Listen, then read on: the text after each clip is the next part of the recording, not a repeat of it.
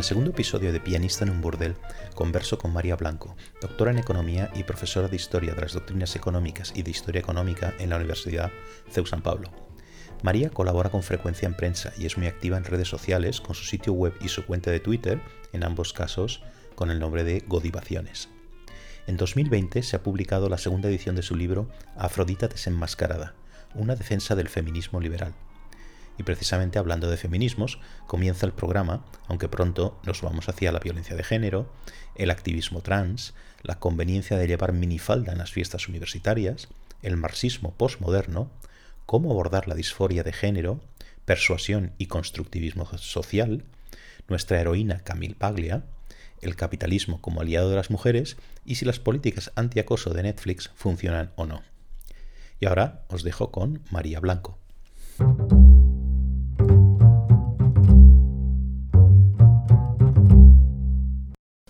Pues muchas gracias, María, por venir al, programa. Eh, yo quería, eh, quería sobre todo hablar de, bueno, del libro, que creo que va por la, lo tengo por aquí, no sé cómo se verá en pantalla, creo que se va al revés estas cosas, pero bueno, eh, va por una segunda edición y te, felicito, lo he comprado hace muy, muy poco, ¿no? Y porque creo que es un libro, es un libro magnífico, es, sobre todo porque, como te he dicho alguna vez, yo creo que disparas en todas direcciones y abre eh, un montón de temas, no solo estrictamente, si se puede hablar de estrictamente del feminismo, sino cómo está relacionado con muchas otras cosas, con políticas económicas, sociales, eh, disposiciones que tenemos los ciudadanos hacia esto y aquello, el Estado, que sale por todas partes, ¿no? Entonces, yo creo que es un, es un punto de vista el que tú tienes en este, en este libro, Afrodita desenmascarada, que es muy poco común, por lo menos en el mundo hispano, quizá un poco más en el anglosajón, que es esto de eh, una mirada em, desde el liberalismo, si quieres, o una mirada liberal sobre el feminismo, ¿no? que casi llegan a ser cosas antitéticas en el, según está el debate sobre estos temas en, España. ¿no?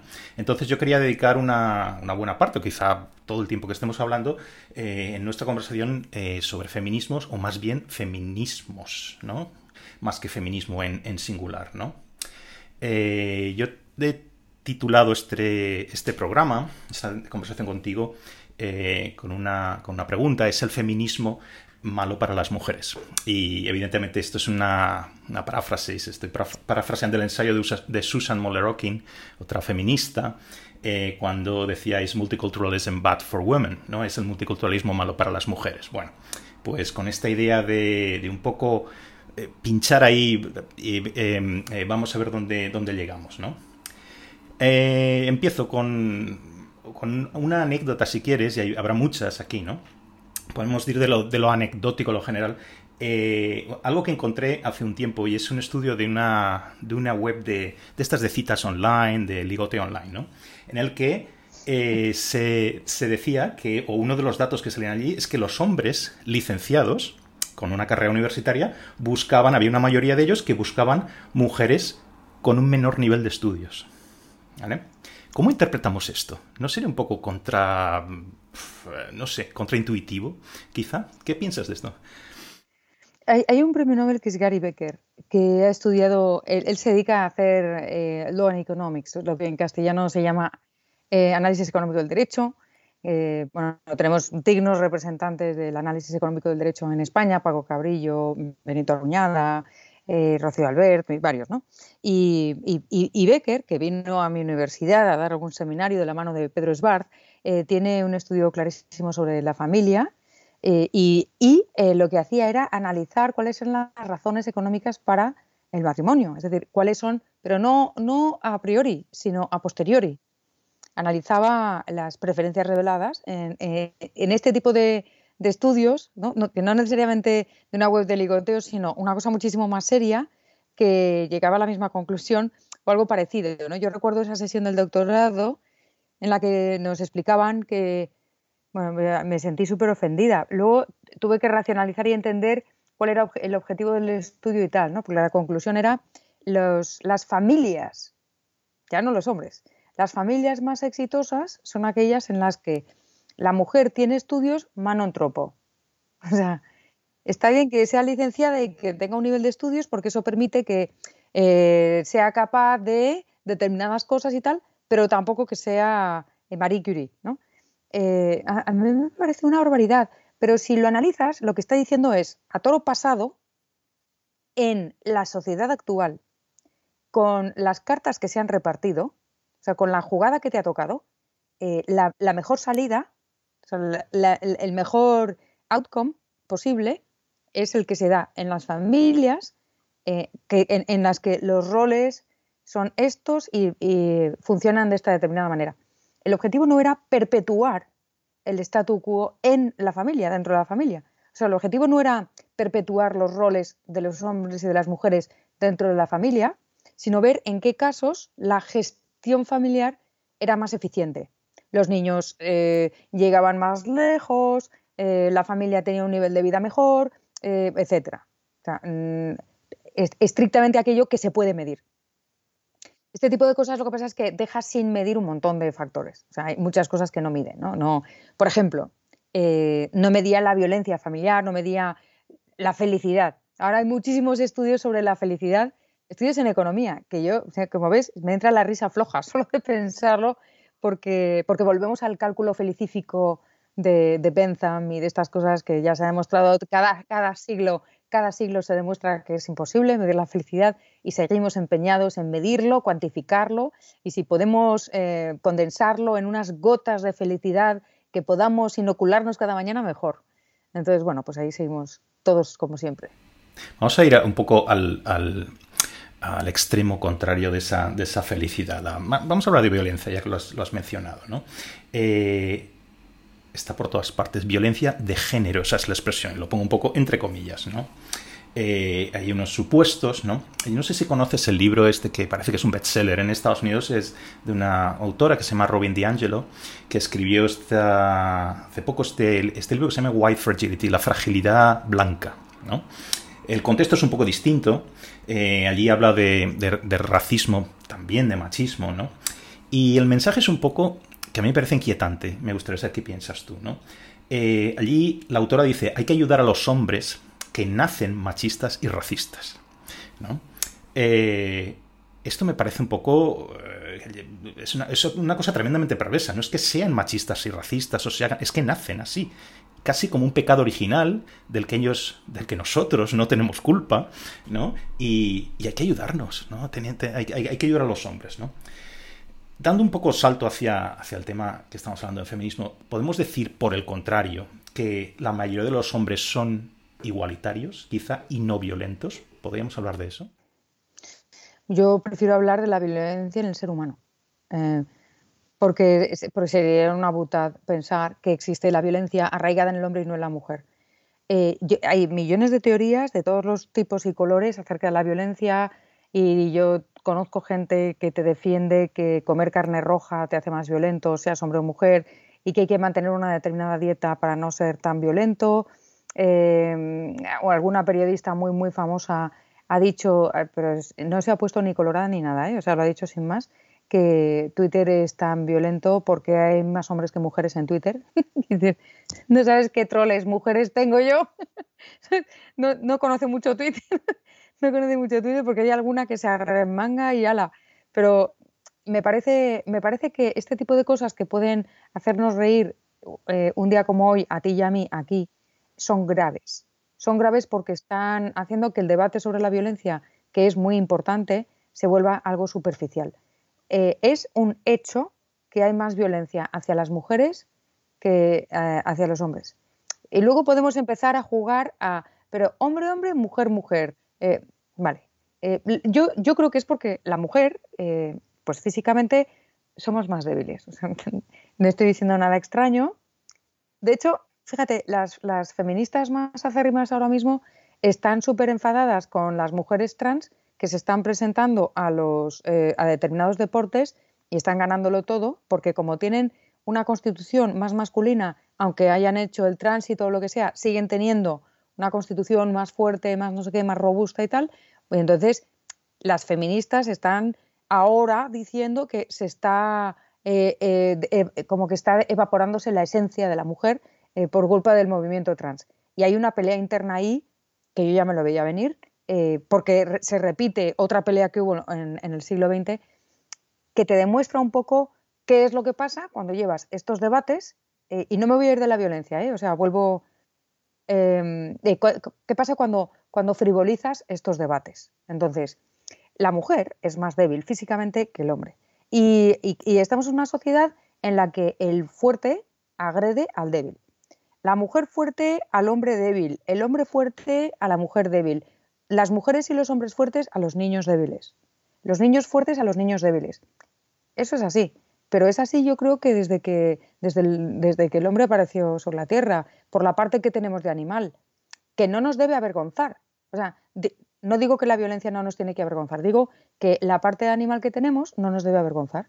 Somos animales con una, configuración química eh, cerebral determinada que nos permite pues, construir catedrales y pintar las meninas y también provocar guerras terribles y genocidios. Y eso es con lo que tenemos que vivir para lo bueno y para lo malo, intentando ser cada vez mejores.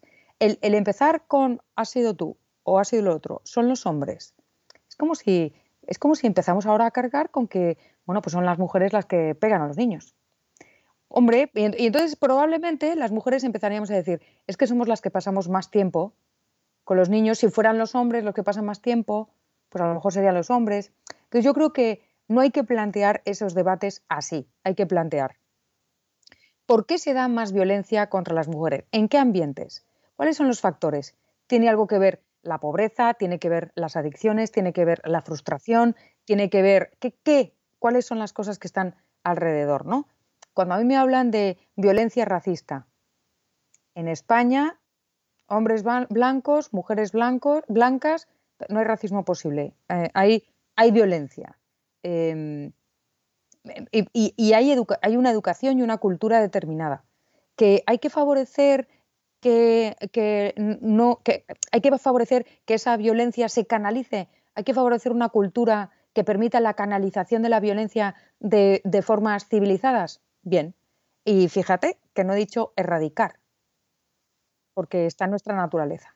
Y, tú te encuentras con psicólogos infantiles y pedagogos que te dicen que cuando el niño tiene un añito, que es muy bueno que le des papeles para que rompa y tal. Y hay terapias de pues, contradicciones y contra otro tipo de cosas que para descargar la frustración te dicen dale puñetazos a un cojín o haz boxeo o a todos los adolescentes cuando tiene exceso de energía, eh, bueno, pero los adolescentes, a los perros también, eh, tienen exceso de energía, dales un paseo corriendo y que descarguen. Exactamente, porque somos así. Entonces, no creo que haya un debate correctamente eh, planteado y creo que por eso las políticas, como se ha politizado, y ya entramos en el tema, como se ha politizado, pues se toman medidas políticas para favorecer las urnas, para afianzar electores, eh, para fidelizar población que te vota, para quedar muy bien, para ponerte pines, pines políticos en plan, somos el país que más destina a no sé qué, que más ONGs tiene de no sé cuántos. Tenemos una ministra mm, que hay, una ministra de igualdad que es la más igual de todas.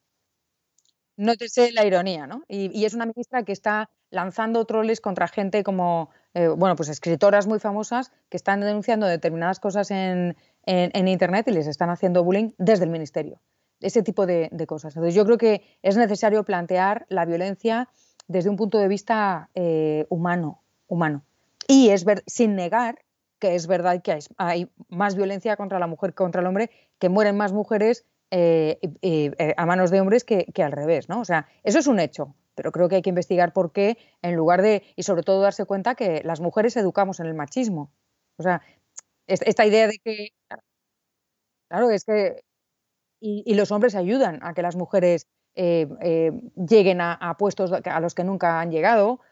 O sea, lo, digo en el libro, pero detrás de cada mujer que ha conseguido un logro único para las mujeres, eh, Marie Curie tenía un marido, la otra tenía un esposo, un padre, un, alguien que te ha dado paso, un profesor, un mentor, que te ha dicho, venga, que tú puedes.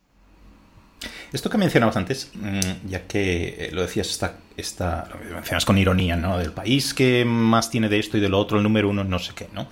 ¿No piensas que hay, eh, te lo planteo, sesgos en las... en cómo contamos eh, o, las cifras de la violencia, ¿no? Por ejemplo, mm, si tú ves un país tan igualitario como, por ejemplo, Suecia, ¿no? Bueno, pues está en el top de la violencia, eh, de los delitos sexuales eh, contra las mujeres en Europa. Entonces uno piensa, esto sí que es muy contraintuitivo, ¿no? Pero es que quizá, si tú te metes en, en, la forma que tienen de eh, contabilizar qué es exactamente el delito sexual, eh, es distinta que la de otros países. O quizá hay otra cosa también, las dos cosas pueden ser, ¿no? Eh, quizá un menor, esto se ha mencionado, ¿no? Un, una, eh, digamos, un menor pudor a la hora de denunciar, etcétera, ¿no? Entonces, ¿hay un sesgo? ¿No hay un sesgo? ¿Estamos haciendo algo mal en la forma en la que hablamos de los delitos sexuales contra las mujeres? Primero es la definición de qué es, qué es un delito sexual. y creo que ahí por un lado y por otro se pasan.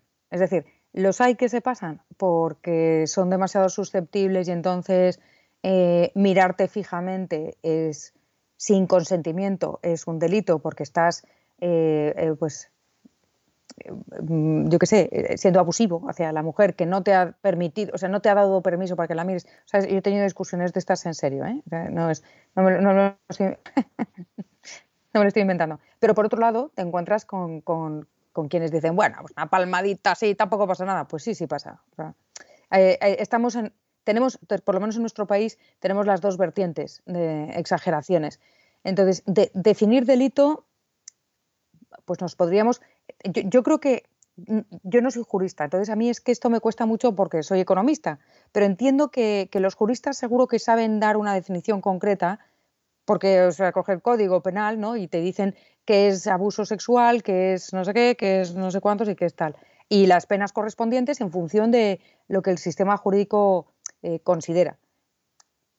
luego está el, las mujeres se atreven a denunciar o no se atreven a denunciar. Y luego está la influencia que tiene, de nuevo, la política eh, y una sociedad adoctrinada sobre ese, sobre ese sistema jurídico donde, pues bueno, pues yo recuerdo que fue que en España fue, creo, un gobierno del PSOE el que quitó la palabra violación del código porque le parecía señalar a la mujer y, estigmatizarla. Bastante feminista. Bueno, pues cuando lo de la manada, qué barbaridad, que no ponen violación. Tienen que decir violación. Y dices, pero no decíais que se estigmatiza. ya no se estigmatiza. Ahora que, entonces, lo que, lo que, no, lo que no me parece bien es em, sesgar las definiciones y este tipo de cosas que son tan, tan importantes en función de, intereses políticos. De, intereses políticos porque ahora, sí, sí, ahora hay que decir violación. Hace cinco años, no, no, violación no, que es estigmatizar.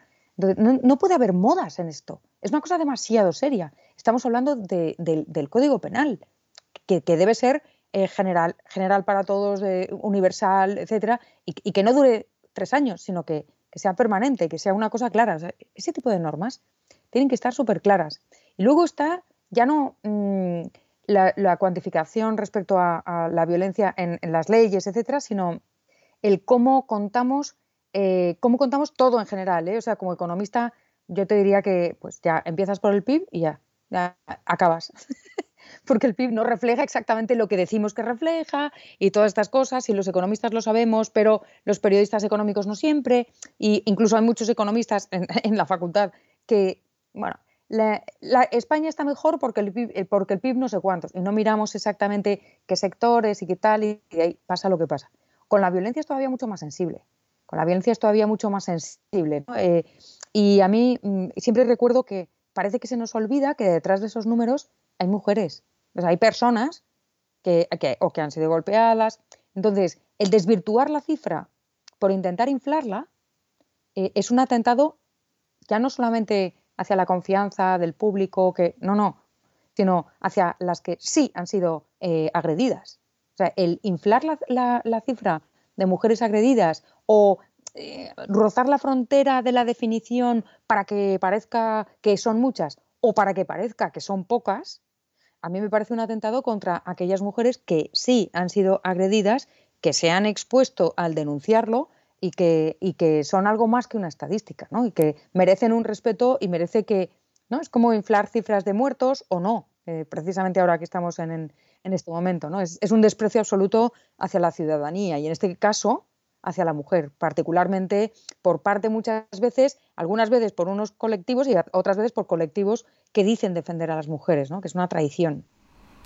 Mm, ¿Qué opinas de las mujeres que dicen, y yo lo he escuchado esto en, muchas de ellas, ¿eh? es una cosa de, primera mano, las que dicen, yo no me he sentido nunca discriminada.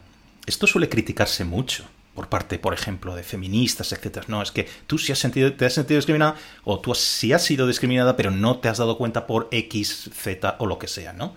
Em, hay otras que pueden decir, por ejemplo, el mundo de la empresa, ¿no? Es, eh, tiene las reglas escritas que tiene y yo empleo la seducción como una herramienta más en el, en el día a día.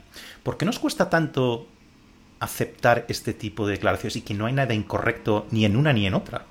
¿no? ¿Qué, piensas, qué piensas tú? yo creo que ahí lo que pasa es que hay determinadas líneas que son difíciles de, definir. Eh, yo entiendo perfectamente que hay mujeres que a lo mejor han sido discriminadas, pero es que ni se han dado cuenta o si se han dado cuenta les importa un bledo. Porque no todo el mundo es igual de sensible a determinadas cosas. Igual que tú coges una clase de niños de 8 años y les echas una bronca y unos se sienten súper mal y otros les importa un bledo. Eh, va, va, con cada uno de nosotros. Cada uno percibimos los colores de diferente manera, percibimos los, sabores de diferente forma, el, mismo perfume nos huele de diferente manera porque tenemos una química, distinta y también tenemos distinta sensibilidad hacia el dolor y hacia este tipo de, conductas. ¿no? Hay mujeres a las que un piropo les da igual, incluso a otras les gusta y a otras les parece una cosa abominable que les hace sentir fatal. Y no lo digo como ironía, sino que de verdad les hace sentir fatal. Lo que no se puede hacer es coger el caso particular y generalizar a todas, ni en un sentido ni en otra. Y también, además, creo que las mujeres que se sienten ofendidas podrían decirlo, o sea, deberían ser capaces de decir, a mí, esto no me va, y que fueran respetadas en esa sensibilidad y que no se les burlara, es decir, que no se dijera, ay, mira, no sé qué, que es lo típico, ¿no? E, igual que un hombre sensible también se le burla mujeres burlan a los hombres que son más sensibles, hombres también, o sea, eso es una cosa cultural, son los grupos de, eh, el unga unga, ¿no? Que dicen, pues hay unga unga en todos los grupos de la sociedad, eh, eh, al diferente, se le, se le, se le, se le hace burla, se le no sé qué, se le tal, y a unos les importa más y a otros les importa menos. Eso respecto a la sensibilidad hacia, hacia la discriminación. Es decir, la que se sienta discriminada o el que se sienta discriminado debería ser capaz de decirlo y que aquello no, no, sirviera de, ni de mofa, ni de, ni de em, venganza, retaliation, represalia, represalia, represalia, perdón, eh, ni de represalia ni de no sé qué, ¿no? Sino que, sino que fuera algo normal, eh, como quien dice, eh, soy intolerante a la lactosa, o a mí me gusta la, leche vegetal de avena, o yo tomo leche entera pascual, o, sea, o lo que fuera, quiero decir. Igual que no, no, ya no es un problema, no es, no es un tema el, qué tipo de intolerancias tienes cuando tomas el café, o si tomas el café de A o B, eh, que, cada uno pudiera expresar su diferente sensibilidad sin que fuera un, tema extraordinario, ¿no? Mira, entraremos en detalle eh, en esto, pero háblanos un poquito, porque está por todas partes en tu libro, tu propuesta de, enfoque feminista libertario. Hay una palabra que me parece que está muy vinculada a esto en tu libro, que es la de persuasión, ¿no? ¿Podemos tener una estrategia, digamos, para cambiar cosas, vamos a dejarlo así, en un sentido muy amplio, basada únicamente en la persuasión? Y como te digo, vamos a entrar más en detalle con esto, ¿no? Pero, cuéntanos un poquito. O sea, es, que yo me dedico a la educación, Paco. Entonces, lo mío es la persuasión. yo ya sé que los alumnos, bueno, puedes obligarles a memorizar. Bien. Si es exclusivamente memorizar, que sepas que se les va, o sea, se les olvida. Eh, a, menos que sea una cosa mega repetitiva como las declinaciones en latín, ¿sabes? Que llega un momento en que te acuerdas, ¿sabes? O las terminaciones verbales si has aprendido el idioma desde, chiquitín. Eh, yo aprendí, por ejemplo, francés a la vez que, el, español y aprendí las terminaciones verbales de los verbos en francés a la vez que en español. He perdido mucha fluidez en francés, pero te puedo repetir las terminaciones verbales de memoria. Pero excepto ese caso, tú puedes obligarles a que repitan y ya está. Igual que tú puedes obligar a una persona a que se comporte de una determinada manera bajo pena de castigo y fenomenal, vas a tener un obediente puro, pero no vas a tener una persona responsable.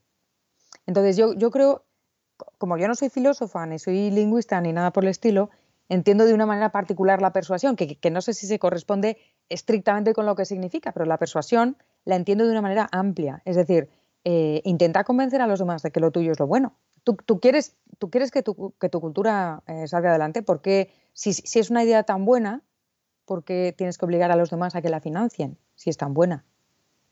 Y si los demás no están dispuestos a financiarla, mm, pues a lo mejor siendo buena, pues vives una sociedad equivocada. Entonces, bueno, lánzate al ring e intenta cambiar la sociedad, ¿por qué no? O sea, creo que necesitamos más idealistas, en, idealistas de verdad, ¿eh? no, no otra cosa. Y, voy por ahí. Sí, sí, aquí me ha faltado algo en el que tengo, tengo también, hablaremos de esto, que es la palabra Estado, ¿no? Casi como un poco eh, la contraposición a esta, a esta, persuasión, ¿no? Pero, pero ahora, ahora iremos a esto. Una cosa eh, respecto a las, lo que hablábamos antes de la, de la violencia, ¿no? Ah, hay mucho de políticamente correcto en, el, en, la forma en la que abordamos, abordamos todo esto, ¿no? Eh, yo he estudiado, he estudiado las cifras de, de estas cosas, ¿no?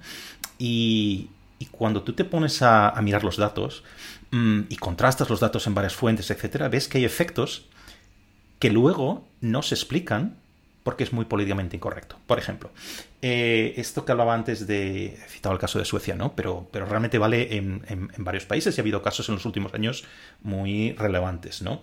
¿Cómo se puede abordar, abordar en el sentido de hablar de ello, tratarlo, etcétera, el impacto de la presencia de determinados grupos en Europa, por ejemplo, eh, varones jóvenes que vienen de países eh, esencialmente musulmanes, por ejemplo, eh, en las cifras, cuál es ese impacto en las cifras de violencia contra las mujeres. Y ahí habría que hacer una, distinción también o una matización, que es en general, pero también específicamente, que a veces nos olvidamos, en las comunidades inmigrantes, que parece que es que no sean ciudadanos tampoco, o residentes, y que no merecen nuestra, nuestra atención, ¿no? Hasta ahora ya ha habido casos, recuerdo el caso este de fin de año en Colonia, creo que era en Alemania, eh, casos en Suecia, casos en el Reino Unido, lo que hacemos es lo escondemos, Francia también, mm. lo, escondemos, escondemos este, hablar de este efecto, de este impacto o, del papel de estos grupos, ¿no? ¿Qué podemos hacer? Lo hablamos directamente. Sí, sí, sí. O sea, primero que, creo que para empezar a hablar tendríamos que preguntarnos a nosotros mismos eh, a solas y en voz alta. Eh, ¿Tenemos culturas diferentes? Sí, tenemos culturas diferentes. ¿Es bueno o malo? ¿Alguna cultura es superior o, no superior? Yo soy partidaria ahí, soy muy eh, evolucionista. Es decir, tiendo a pensar que lo, bueno es lo que favorece eh, la perpetuación de la especie en, una, forma de vida mejor, quiero decir, con un mayor bienestar. Eh, bienestar en el sentido amplio de pues, una mejor educación, etcétera, etcétera, ¿no? Una civilización más avanzada, si quieres. Em, y eso no implica necesariamente no tener valores o no tener religión o no tener A o no tener B, sino eh, ir enfocados hacia, hacia mejorar y no hacia empeorar. Para mí la, ir hacia una sociedad más, violencia, más violenta es empeorar, por ejemplo. Eh, creo que ahí, por ejemplo, eh, no, no, no es tan evidente. El, comer, quiero decir, en, el mundo actual no es tan evidente. Entonces, a mí, a mí no me parece que sea... el punto voy a ir por partes. El punto no es tanto si son musulmanes o no son musulmanes. Es, ¿son violentos? Eh, que, eh, vale, y una vez dicho sí, son violentos, este grupo que ha venido, no quiero saber ni el color de su piel ni su religión. ¿Son violentos? Sí. Eh, ¿A qué se debe la violencia? ¿Está en su cultura? Insisto, ni religión ni, ni color de piel, ni raza ni nada. ¿Está en su cultura? Es decir, es una cultura donde hay cierta permisividad en la violencia hacia los niños, hacia las mujeres, hacia los demás hombres, hacia los diferentes, como por ejemplo hacia los infieles, incluso, y, voy a rebajar, o sea, no está bien vista la violencia, pero se percibe al, al extranjero, al infiel, etcétera, como alguien a quien evitar, a quien evitar privadamente o a quien evitar socialmente. Porque si es evitar privadamente, me parece perfectamente correcto. Yo no voy a decir a nadie lo que tiene que hacer en su casa. Pero la exclusión en, la sociedad, es decir, ahí ya es, otra cosa, ¿no? Es decir, desde que haya leyes que excluyan por razón de religión, color de piel, religión, eh, eh, religión es repetido religión, color de piel, sexo o cualquier cosa, eh, no me parece correcto. Entonces, tenemos un complejo a la hora de reconocer la pregunta número uno, o sea, que empezamos por lo último que te acabo de decir, empezamos por, no, no, las leyes tienen que ser iguales para todos, ya, ya, pero no, tú empieza por el principio. Las personas que vienen a nuestro país, este grupito en concreto o aquel grupito en concreto, ¿son violentos? ¿Es la violencia eh, algo aceptado en su cultura? Bueno, pues entonces tenemos que ser consecuentes y saber que si aceptamos a estas personas en nuestra sociedad y no les exigimos, exigimos, no pedimos, rogamos, sugerimos, no, les exigimos que no sean violentos, que no lo sean y que no enseñen a sus hijos a ser violentos, entonces tendremos una sociedad violenta. Sí. Pero quizá yo iba un poco, eh, yo estoy totalmente de acuerdo con lo, que, con lo, que, estás diciendo, pero fíjate que, aunque lo planteado en términos, no, no, no está hablando siquiera de, de religión o de unos valores, sino casi de una situación eh, como, como está planteando una mirada casi sociológica. Tenemos aquí grupos de varones jóvenes que están sometidos a unas reglas de comportamiento, me refiero a bajo la tutela de las familias, como en todas partes, la gente joven, ¿no? Y de repente se encuentran en países que son mucho más permisivos en lo social, dejémoslo ahí, en un sentido amplio, con unas relaciones entre hombres y mujeres totalmente distintas, eh, y que no tienen esa tutela tan inmediata, porque sus familias no están, es que están solos, ¿no? Y al mismo tiempo, eh, transgredir las leyes, literalmente la ley, no lleva a un castigo, digamos, eh, tan grave como llevarían en su país de origen, ¿no? Esta es la situación. ¿Por qué no hablamos de esto? Si esto no es de hablar de los valores musulmanes. Lo que tú estás planteando es una ramita, es una rama de, de la pregunta inicial. Entonces, ¿quiénes están viniendo? Están viniendo jóvenes que provienen de una cultura donde la violencia, el sexo, etcétera, se trata de una determinada manera, donde la penalización por transgredir esa norma es X y se les aterriza en una sociedad como la nuestra, que es más permisiva, que no sé qué, no sé cuántos. Y la consecuencia lógica es lo que está pasando. y, hay víctimas. ¿Y quiénes son los responsables de las víctimas? Eh, los que no se aseguran de que los ciudadanos están protegidos. yo lo he planteado de esa forma eh, para, dar a entender que no es un tema contra los musulmanes. Otra cosa es que resulta que estadísticamente el 80% sean musulmanes. Yo no voy a discriminar a los musulmanes necesariamente, sino a los violentos. Y voy a tener cuidado de que las personas que provienen de otras culturas. Mira, hay un ejemplo que igual te parece que está muy fuera de contexto, pero no, no, no lo está. Una de las cosas que hacen para luchar contra el, problema de la mutilación genital femenina es que no vale con hacer campañas desde aquí, desde Madrid o desde Valencia o desde Nueva York o desde donde sea, diciendo qué horror, qué bestias son. No, hay que ir allí y entender por qué una madre, una abuela, eh, un, un, padre, o lo que sea, están dispuestos a dejar que pase eso y que a su hija le hagan eso. E incluso, ¿qué le pasa a la mujer que no quiere que se le haga eso a su hija? ¿Y qué, qué significa para esa cultura? Eh, ¿Por qué se hace de esa manera y no de otra? O sea, hay que entenderlo y hay que ir a persuadir allí a decir por qué es malo, qué es lo que pasa, por qué. Y, con todo y con eso eh, es muy complicado. Pero lo que quiero decir es que para atajar eso hay que entender el, trasfondo, el trasfondo cultural y reconocer que es eh, esa diferencia cultural a veces es insalvable. ¿Qué pasa con los matrimonios infantiles? Vienen aquí comunidades, eh, comunidades de inmigrantes que defienden que las niñas, a partir de cierta edad, deben casarse y que es bueno para la familia, para la niña, para la armonía universal, las niñas se casen con 10 años o con 12 años. ¿Cómo sabemos que se casan? Porque están aquí yendo al cole, yendo a la escuela, de repente dejan de ir y resulta que se han ido a Marruecos, se han casado y ya no han vuelto más. O han vuelto, pero han vuelto casadas y por lo cual no, no van. ¿Cómo se ataja eso? ¿Qué les dices? ¿Es poco guay? Es un tema tan arraigado que comparto contigo completamente la visión sociológica, pero nos falta mucho coraje porque nos da mucho miedo que nos llamen, que, te llamen facha, que te llamen racista. Por eso, por eso he intentado todo el tiempo hablar estrictamente de eh, comunidades más violentas, que ven la violencia de una determinada forma, que la tienen más inmersa por las circunstancias que sean en su propia sociedad, etcétera, y que el choque cultural es brutal. El caso que tú has puesto, que es lo que sucede, no se ataja y, es muy grave, porque hay muchas víctimas inocentes que son las, las, las chicas que son violadas aquí. Las primeras. Exacto. Exacto. Y luego aquí se, se aplica, a mi juicio, una, eh, esta, esta frase del cielo está empedrado con buenas intenciones, ¿no?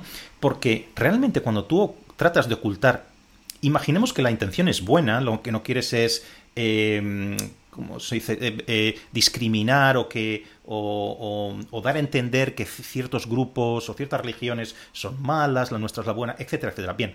Em, pero realmente lo que pasa es que cuando tú ocultas este tipo de cosas que luego van a salir, porque afortunadamente tenemos prensa libre, etcétera, con lo cual estas cosas salen a la luz, entonces lo que queda eh, en el, digamos, común de los ciudadanos, por decirlo así, es que el Estado me oculta algo.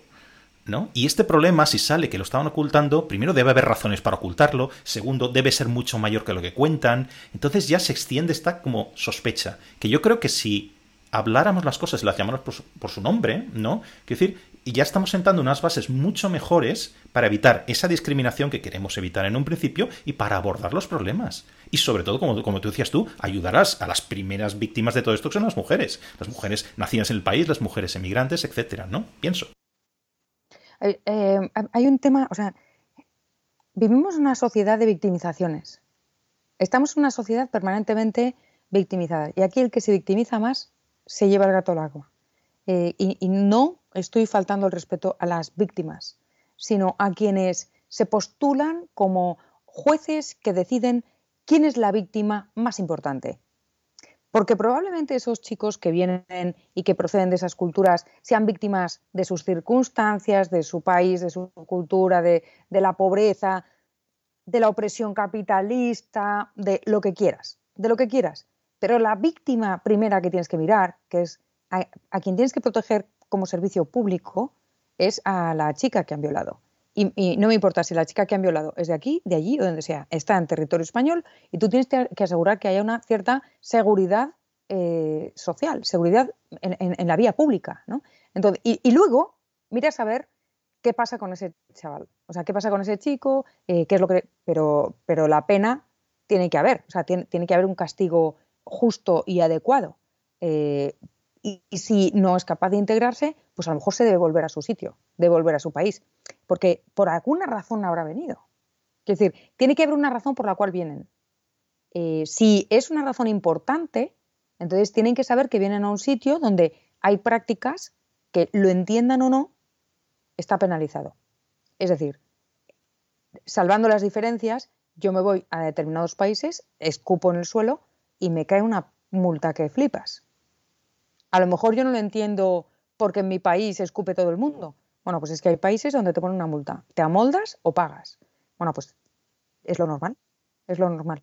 Un profesor amigo que se dedica, ha dedicado toda su vida académica a estudiar estas cosas decía aquí, desde mi punto de vista, lo mejor que se puede hacer es decir, eres bienvenido al club, quiere decir, las fronteras no están cerradas, pero juega con las reglas no te saltes las reglas del club, ¿no? Y yo creo que, esto, desde mi punto de vista, captura muy bien, o sea, yo estoy muy de acuerdo con, esto, ¿no? O sea, no te estamos cerrando, no hay una, estos sí valen y estos de esta religión o de este color de piel sí valen y los aceptamos y los otros no. No, está abierto, pero juega con las reglas que tenemos aquí, no te las saltes. Ojo, porque luego hay otros grupos que eh, lo de las reglas que tenemos aquí lo llevan al extremo de o eres exactamente como nosotros o no vales. Y, tampoco es eso, ¿sabes? O sea, que se aprovechan de, justo, se van al otro, al otro extremo y, yo tampoco estoy ahí por, la labor, ¿no? O sea, o sea tú puedes hablar de, inmigrantes ilegales y dices, ya, pero es que la legalidad la pongo tan alta que van a ser ilegales todos, así que todos para afuera, ¿no? Es una manera muy, muy burda de, de, decir eh, niego la inmigración. O los prejuicios, quién se va a integrar a priori y, quién no, ¿no? Entonces, en fin. Vamos a tocando un poco todos los palos que tú también tocas en el, en el libro, ¿no? Vamos a hablar un poco de algo quizá más teórico, pero que tiene consecuencias muy, muy em, relevantes en la vida en la vida diaria, ¿no? Que es esta, no sé cómo llamarlo, una la polémica trans, ¿no? Generalizando un poco.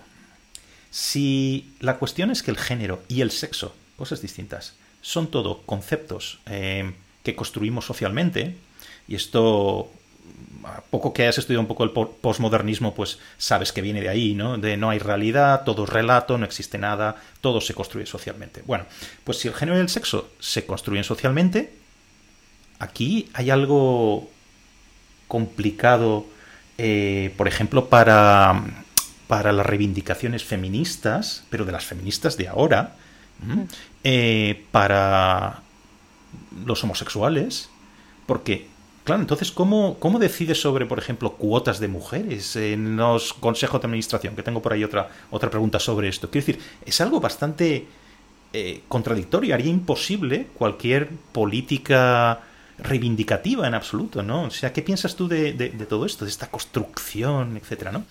A mí me da mucho miedo porque cada vez que oigo esa palabra, el constructo social, eh, lo identifico con, ganas de planificar desde arriba. Y entonces dices, o sea, como es un constructo social, tú puedes planificar la sociedad como tú quieras, porque como es un constructo, lo puedes manipular, lo puedes manejar de forma que, pues a lo mejor seamos, pues imagínate, eh, repartamos las cuotas en un porcentaje determinado y hagamos determinadas cosas para que, como se hace con los niños, que me parece una salvajada. Luego hay casos, ¿eh? Pero insisto, de nuevo cogemos el caso particular, lo elevamos a generalidad y hormonamos a todos los niños, todos los niños que se pongan unos días falda y otros días pantalón, a ver qué les gusta y a ver qué no. Y eso es una manipulación infantil, una manipulación de la psicología infantil brutal, ¿no? Yo, pertenezco a una generación en la que nos importaba un bledo si tus órganos sexuales, si tú me decías que te llamas eh, Eugenia, para mí eres Eugenia. O sea, es que nunca me voy a plantear. Y además, eh, me daba exactamente igual qué haces en la cama y con quién. Mientras fuera con adultos y, con sentido, ¿sabes? O sea, mientras no hubiera coacción y fuera con adultos. Y, todo lo demás, a mí me sobra. Por la generación a la que pertenezco, probablemente, ¿no? Y yo me encuentro que ahora, en esta posmodernidad tan ultra mega moderna, estamos eh, yendo en contra de esos de ese, instinto liberal o libertario, si quieres, em, en el que he crecido en mi adolescencia, que es eh, a ti qué te importa. O sea, ¿tú por qué tienes que dar explicaciones de si eres cis, no cis, hetero, homo o qué narices? O sea, a nadie le importa. Tú te llamas de esta manera, como tú dices que te llamas, y ya está. O sea, es que no, no es necesario eh, dar tanta explicación a nadie. ¿no? Yo, yo tengo alguna amiga trans eh, muy, muy, poquitas en realidad, que yo recuerde así, amiga, amiga, una. Y es una señora que es historiadora económica y la tía es, un crack, eh, o, una crack, por decirlo con propiedad. Y te habla de sus 18 operaciones con, con, una tranquilidad pasmosa y te cuenta que es que es muchísimo más feliz y que era horrible y que lo pasaba fatal. Estaba, cuando era hombre estaba casado y era un reputado historiador económico. Estoy hablando de McCloskey, claro. Eh, casado con hijos y tal, y pasó un, vamos, un calvario. Y, y Deirdre está feliz eh, y para mí, o sea, quien diga lo contrario es una mujer en toda regla. Te digo una cosa, me daría exactamente igual si se hubiera operado o no. O sea, a mí no me tiene que dar toda la explicación de su evolución para decirme si es hombre o mujer. Lo, que yo no entiendo es el decir, em, bien, a partir de ahí demostramos, como tú decías, o, defendemos la idea de que es un constructo social porque en realidad el género, el sexo no tiene por qué eh, ser... Y es verdad, o sea, e, e, es verdad que el género no tiene por qué ser igual o no, tiene por qué estar en armonía con, el sexo, con, con, el género. El género no tiene por qué estar en armonía con el sexo con el que naces, pero son casos muy extraordinarios. Yo creo que hay que dar cabida a esos casos eh, que son extraordinarios, eh, no penalizarlos, no estigmatizarlos y no tal, pero tampoco hacer de ello una generalidad, porque yo desde arriba, como es un constructo, planifico que sea así o que sea de otra manera, sino de abajo a arriba y no de arriba a abajo, o sea, a la Hayek, si afloran casos eh, variopintos, pues bienvenidos los casos variopintos. O sea, no sé por qué hay tantísimo, eh, y, tantísima necesidad de, planificarlo desde el Estado eh, de una manera concreta. Todo lo que es planificación de la sociedad me, produce muchísimo rechazo.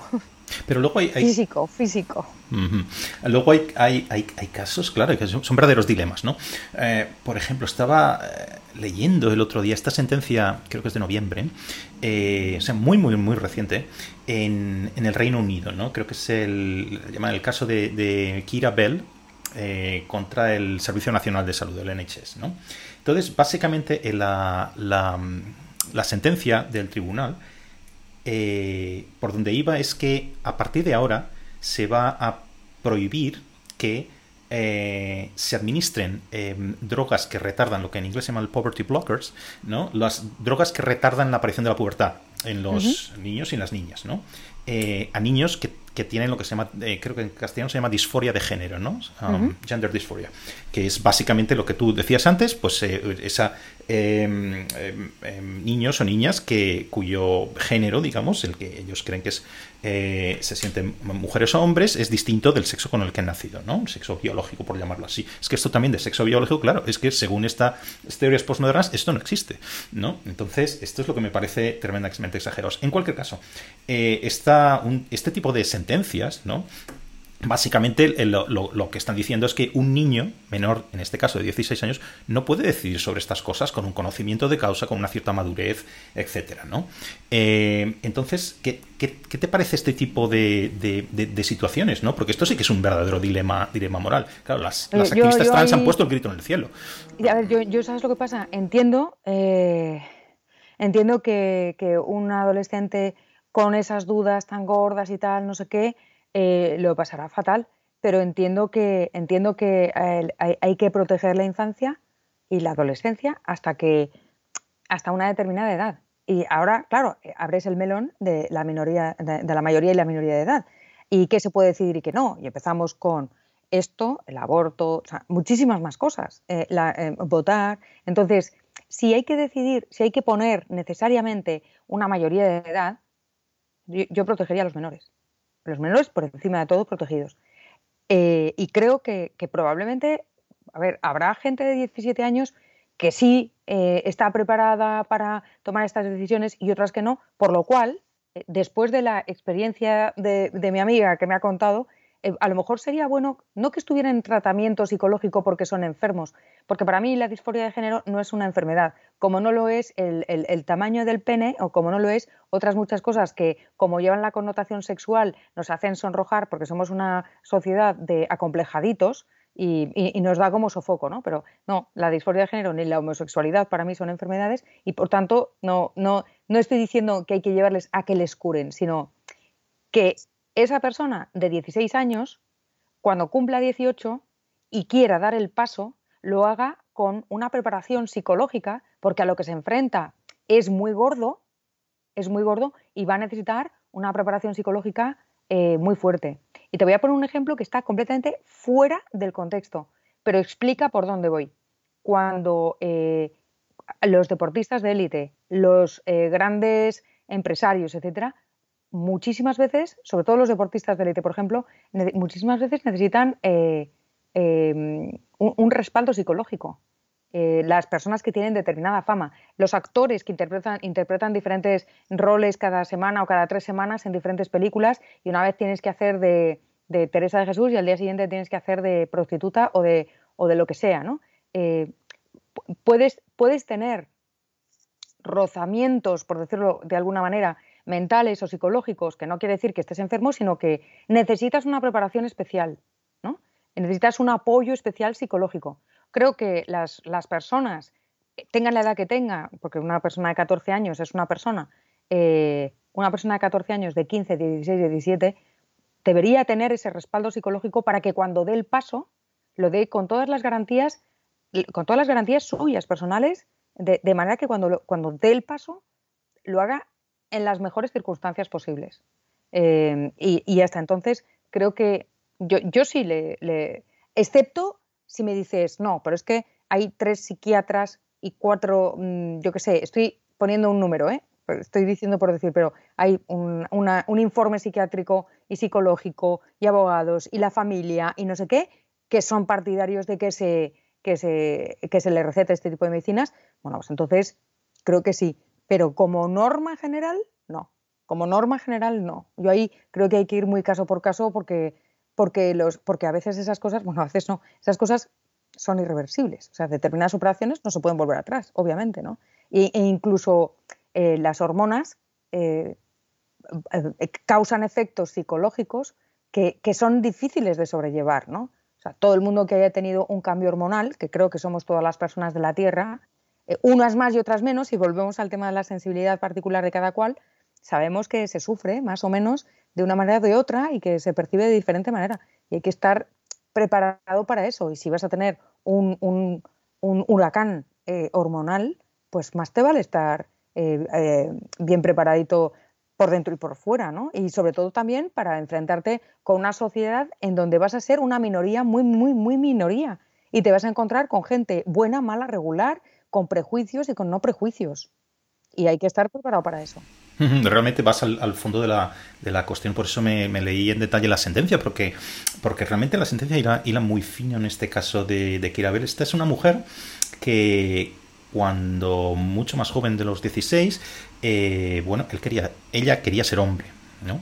Y eh, al plantearlo, el, Servicio Nacional de Salud, eh, le, bueno, el médico que fuera, le recetó pues estos bloqueadores de, o retardadores de la, de la de la pubertad, ¿no? Bueno, esto, pasados los años, ella se, arrepintió de esto, ¿no? Entonces volvió a ser mujer, pero claro, con unas consecuencias terribles, ¿no? Eh, después de operaciones y aunque solo fuera la parte de la parte hormonal que dices tú, bueno, pues creo que alegaba ahí mm, mm, ella es ahora eh, eh, no puede tener niños, eh, no pudo volver a tener, por ejemplo, pechos, cosas así, ¿no? Un montón de cosas que, que, unos cambios tremendos e irreversibles, como tú decías, ¿no? Entonces ella, de lo que acusaba al Estado, en este caso, ¿no? El Servicio Nacional de Salud, es de que en lugar de haber aceptado, digamos, la, el deseo de un preadolescente o de un adolescente, debió haber cuestionado su decisión, ¿no? Entonces, yo creo que... de sí mismo. Exacto, ¿no? Exacto. Y no es el... Realmente lo que creo que están equivocadamente diciendo las activistas trans, en este caso, es que se está no se está tomando en cuenta la existencia de personas trans, que creo que no va por ahí la sentencia en absoluto, o que se va a prohibir este tipo de tratamientos, tampoco va por ahí. Lo único que está diciendo es, a mi juicio, meter un poquito de sentido común en, este debate, ¿no? Eh, vamos a pensarnos las cosas, ¿no? llegada un momento donde una persona sí es madura para decidir y es consciente de las consecuencias que esto va a tener, ¿no? Pues el Estado o privadamente o lo que sea, las clínicas sí pueden, eh, eh, pueden ofrecerle este tipo de, tratamientos, ¿no? A ver, hay, que, tener en cuenta que vivimos una sociedad que, no es perfecta y, donde por, por, cómo es el ser humano, el que es distinto, pues te miran.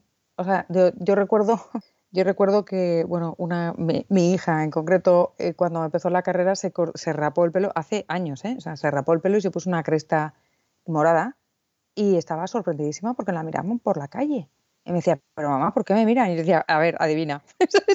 Entonces, claro, tienes que darte cuenta de que si llevas algo distinto, si haces algo diferente, si eres distinto, te van a mirar porque es normal, porque estamos preparados para mirar al diferente, porque seguimos siendo animales y tenemos esta cosa de, eh, mira, ese es diferente. Y estamos preparados para identificar patrones distintos por muchísimas razones. ¿no? Eso no es ni bueno ni malo. O sea, el que te miren porque eres distinto, igual te cansa, igual te cansa porque te sientes señalado y tal. Bueno, pues tienes que estar preparado para que si eres distinto, si yo, si yo me voy a un país de, si yo me voy a vivir a Japón, y me miran porque soy, porque soy pelirroja y blanca, pues no debería sorprenderme. Porque resulta que es como cuando vas a un sitio donde solo son hombres, pues te miran porque eres la única mujer.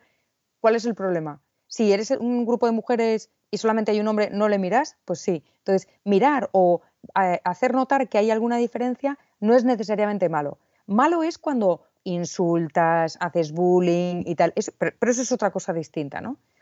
E, eso es otra cosa completamente eh, diferente. Entonces, las personas que deciden eh, cambiarse de, sexo porque su género, porque son eh, disfóricas y tal, bueno, pues tienen que saber que son una minoría. Antes la homosexualidad era una minoría mucho más pequeña que, que ahora. Y evidentemente, a medida que se va haciendo visible o que va siendo más habitual, que no tiene por qué, que no tiene por qué necesariamente, o sea, esto no es una avanzadilla. Es una avanzadilla el, aceptar al diferente sin violencia, sin, eh, sin eh, eh, insultos, sin discriminación y todas esas cosas desde mi punto de vista. Ahora, no todo el mundo tiene que ser pelirrojo, no todo el mundo tiene que ser no sé qué. O sea, no es, una avanzadilla que seamos todos más A o más B en función de lo que, de, lo que sucede o, de, los, de las noticias o de lo que sea, ¿no? Creo que es la mentalidad y el cómo absorbes, cómo asimilas las diferencias, etcétera, etcétera. Por ejemplo, a mí me parece terrible eh, todos aquellos que em, se empeñan en decir que, bueno, son enfermos y por tanto deben ir a, una clínica donde les curen no solamente los transgéneros, sino los, los homosexuales, deben ir y ser curados y tal. Eso es una barbaridad. y, conozco gente. ¿eh? Todavía hay gente así. sí, sí, que me asombra. Y, catedráticos de universidad que te presentan estudios científicos, los famosos. Conozco un estudio científico por una universidad súper no sé qué, que resulta que te demuestra que son todos enfermos, ¿no? Ah, y que antes aparece, ¿cómo se llama? DSM, en el libro gordo de los médicos, eh, y, ahora ya no y tal creo que es el DSM. Eh, bueno, pues podemos ver qué otras cosas aparecían. Eh, por ejemplo, la histeria eh, femenina.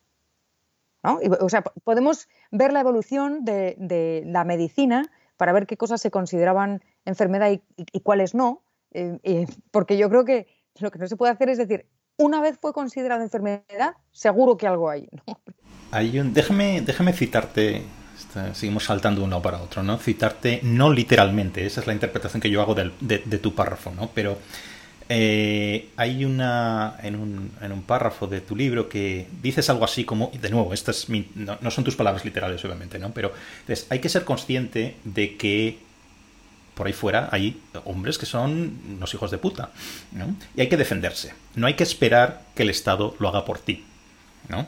A mí esto me recuerda mucho cuando lo estaba leyendo, inmediatamente me fui a una autora eh, que, creo que a los dos nos gusta mucho, que es Camille Paglia, ¿no? Sí, es que, está sacado de ella, claro. Entonces, eh, ¿qué, papel crees que juega Paglia, tan crítica de ella por feministas, por todo el mundo realmente, ¿no? ¿Qué papel crees que juega en el, en el feminismo actual? Es un verso libre, mira que me gusta poco esta, esta un verso suelto, ¿no? Se dice, ¿no? Esta expresión, ¿no? ¿Qué, papel me gusta más verso libre. Sí. pues eh, a mí me parece que tiene un, papel muy, muy relevante, precisamente porque es un verso suelto y porque es un verso libre. Porque lleva defendiendo la misma postura desde siempre. Es decir, ella, ella no se somete a ninguna dictadura de ningún tipo, a ninguna dictadura intelectual de ningún tipo. Entonces, eh, que viene la dictadura heteropatriarcal de verdad, o sea, la machista de verdad, pues no, pues ella es una, mujer lesbiana cuando tenía que serlo y que defendía lo que tenía que defender y tal. Que el ejemplo perfecto es su actitud hacia Madonna. Era la defensora de Madonna y tal. Madonna se vuelve políticamente correcta y tal, no sé qué, no cuántos, pues la critica exactamente igual. Entonces, es Madonna la que se ha movido, no es Camille. Entonces, a mí ese tipo de posturas coherentes consigo misma, sin renunciar, Además, ella cuando habla, por ejemplo, de su sexualidad, es muy clara y te dice, yo es que me siento muy confusa.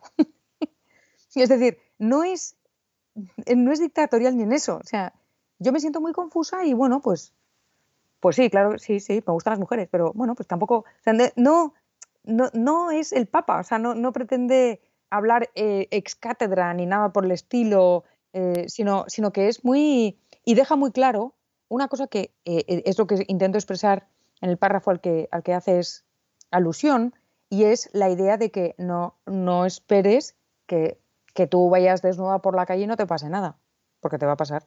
Porque es verdad que vivimos en una sociedad eh, determinada, o sea, tú tienes que jugar con las cartas que te tocan. Estás en esta sociedad y ya sabes que si vistes de una determinada manera, aunque tú tengas razón y, seas, y sea perfectamente legítimo vestir como te dé la gana, Va a haber gente que le va a parecer bien, mal o regular. Si estás en una ciudad eh, muy grande, te interpretarán de una manera. Si te vas a un pueblo muy pequeño, te interpretarán de otra manera. Si te vas a un pueblo pequeño eh, muy tradicional, de otra manera diferente. Y, tienes que saber en qué entorno te mueves. Eh, a mí me, Eso, por ejemplo, me parece muy importante para las niñas jóvenes, ¿no? que dicen, bueno, yo tengo derecho a beber como, como un hombre y tengo derecho a entrarle a un tío cuando me apetezca. Y es verdad. es absolutamente cierto. Pero tienes que saber con quién bebes y con quién te metes lo que te quieras meter, porque eres mega libre. Pero, pero sé libre e inteligente. Entonces, mira a tu alrededor y, a ver, si cuando yo bebo tengo estas consecuencias, me vuelvo más abierta, más no sé qué, y no me acuerdo muy bien de lo que hago, que sepas que el de al lado tampoco. Entonces, protégete y luego date cuenta de que, de que pues puedes, o sea, puede, haber gente destinada a hacer el mal, que se llaman delincuentes, básicamente, ¿no? Eh, y estate preparada para poder defenderte, porque si dependemos de terceros, cuanto menos dependamos de terceros, las mujeres, mejor. Eh, y en este sentido también. Esto era, está recordando otro ejemplo que le, he oído mm, muchas veces en entrevistas y que lo ha comentado muchas veces. ¿no? Em, si tú te vas a una fiesta como mujer, joven, es una estudiante en un campus universitario, y te vas a una fiesta en, en, eh, de, en, en el campus y bebes y te drogas ella no está censurando en absoluto este tipo de comportamientos. Lo que está diciendo mm. es ser responsable con las cosas que pueden pasar después. Que esto no tiene nada que ver, ya que lo mencionabas, ¿no? El esto de es que si vas con minifalda vas provocando. Yo creo que es justo al revés lo que está diciendo Paglia. Lo que está apelando es a una responsabilidad. Es de, luego no te quejes al día siguiente eh, digamos, sé consciente, ¿no? Sé consciente de dónde estás, de lo que estás también un, poco proyectando todo esto. Esto se ha malinterpretado mucho. A mí me parece que tiene un grandísimo sentido común, ¿no? Porque apela a la responsabilidad, ¿no? Eh, sí, sí. Eh, se, le, se le malinterpreta porque se interpreta que está juzgando y que está diciendo, niña, no te pongas esa minifalda que vas provocando, que pareces una puta. Y no, lo que está diciendo es, tienes todo el derecho a parecer una puta, a ser una puta y a hacer lo que te venga en gana. Pero no seas idiota, mira a tu alrededor y actúa con responsabilidad. Vete con la minifalda sabiendo que si te viene un imbécil y te dice cualquier cosa, a lo mejor le tienes que responder algo o tienes que pasar simplemente. Pero no te asustes. Si viene alguien y te dice algo, no te amilanes, no te arrugues, que sepas que puede pasar, porque no estamos en un mundo perfecto, ¿no? Y a mí eso me parece un mensaje súper potente para las, para las personas más jóvenes, sobre todo.